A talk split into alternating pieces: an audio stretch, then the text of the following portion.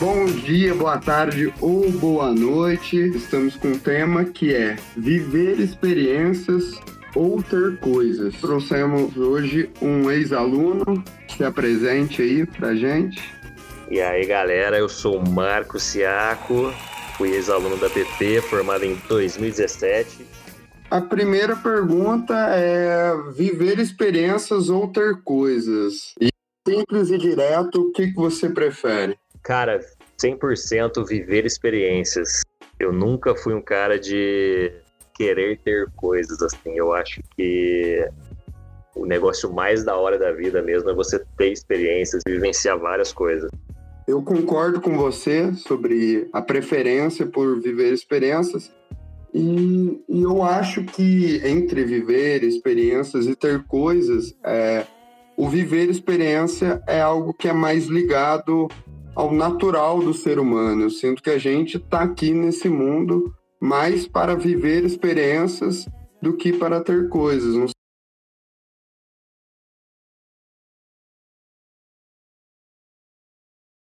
Eu acho que essa sua pergunta inicial, ela uma complementa a outra, que você vivendo experiências, você naturalmente vai ter coisas é, ser ter objetos é algo muito, muito é recente na história humana, né? A gente já pergunta viver experiências ou ter coisas hoje em dia, se parece que se resume a ter um objeto ou a viver experiências. Viver experiências é, gera coisas também, né? Você pode traçar alguns objetivos assim na sua vida, né? Ah, eu quero fazer tal coisa, eu quero ir para tal lugar. Ah, eu acho que viver experiências ele ele acaba te trazendo essas coisas naturalmente, porque, porque, porque é experiência, né, cara? É história para contar, é... você vai evoluindo fisicamente, espiritualmente, profissionalmente, saca?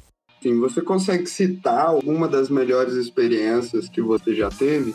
Cara, eu vou citar a mais recente que aconteceu esse ano, que foi eu largar o meu emprego, carteira assinada, para me tornar freelancer, saca? isso aí tá sendo uma puta experiência de vida. Eu tô, eu tô aprendendo muito isso, saca? É muito diferente de você ter um chefe, ter lá a carteira assinada, ter seu dinheiro, negócio de você estar tá 100% só você no mundo. É bem louco, cara. É uma puta experiência.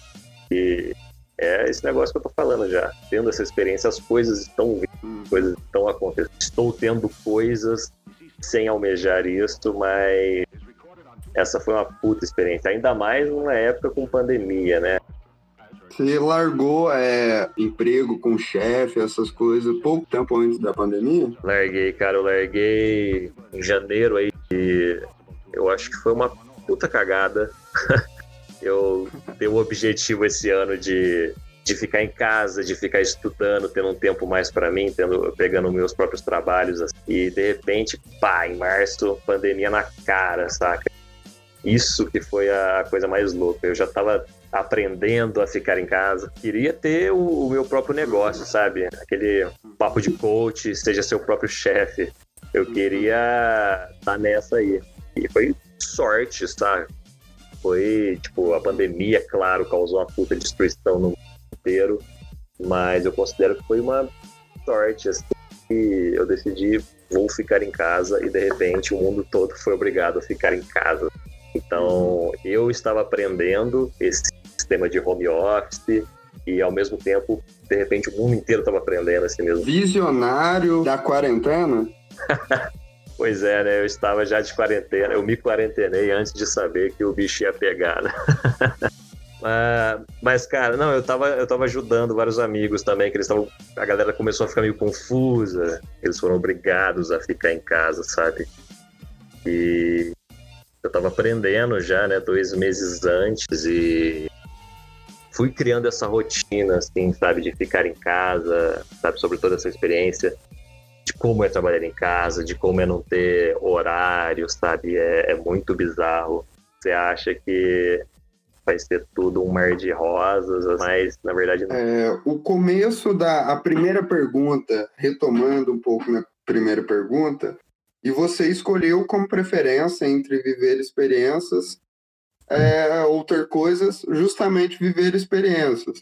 E a gente falou um pouco do momento da pandemia, que é uma merda, porém não deixa de ser uma experiência, né? Gostaria que você relatasse um pouco como que está sendo essa experiência de viver esse momento. Eu lembro quando eu era pequeno, eu falava, cara, que loucura que deve ser você viver um momento que está no livro de história. E agora a gente está vivendo um momento que vai estar tá no livro de história.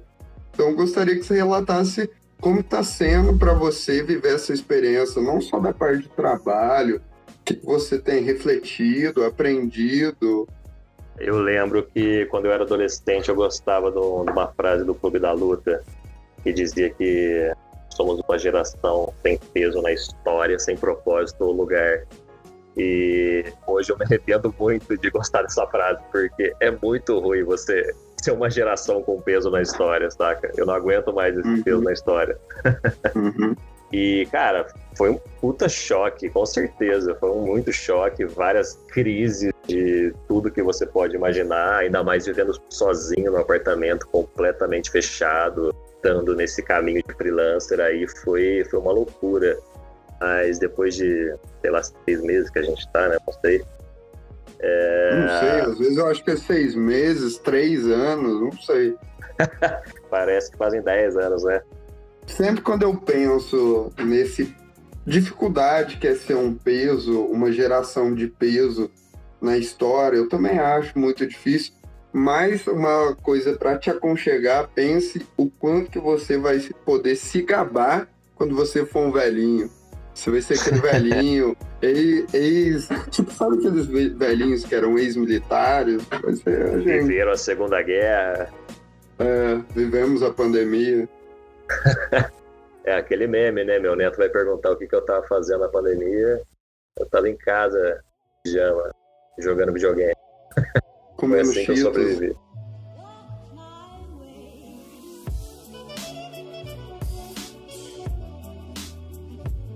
Eu também, assim como você, sou time ter é, viver experiências.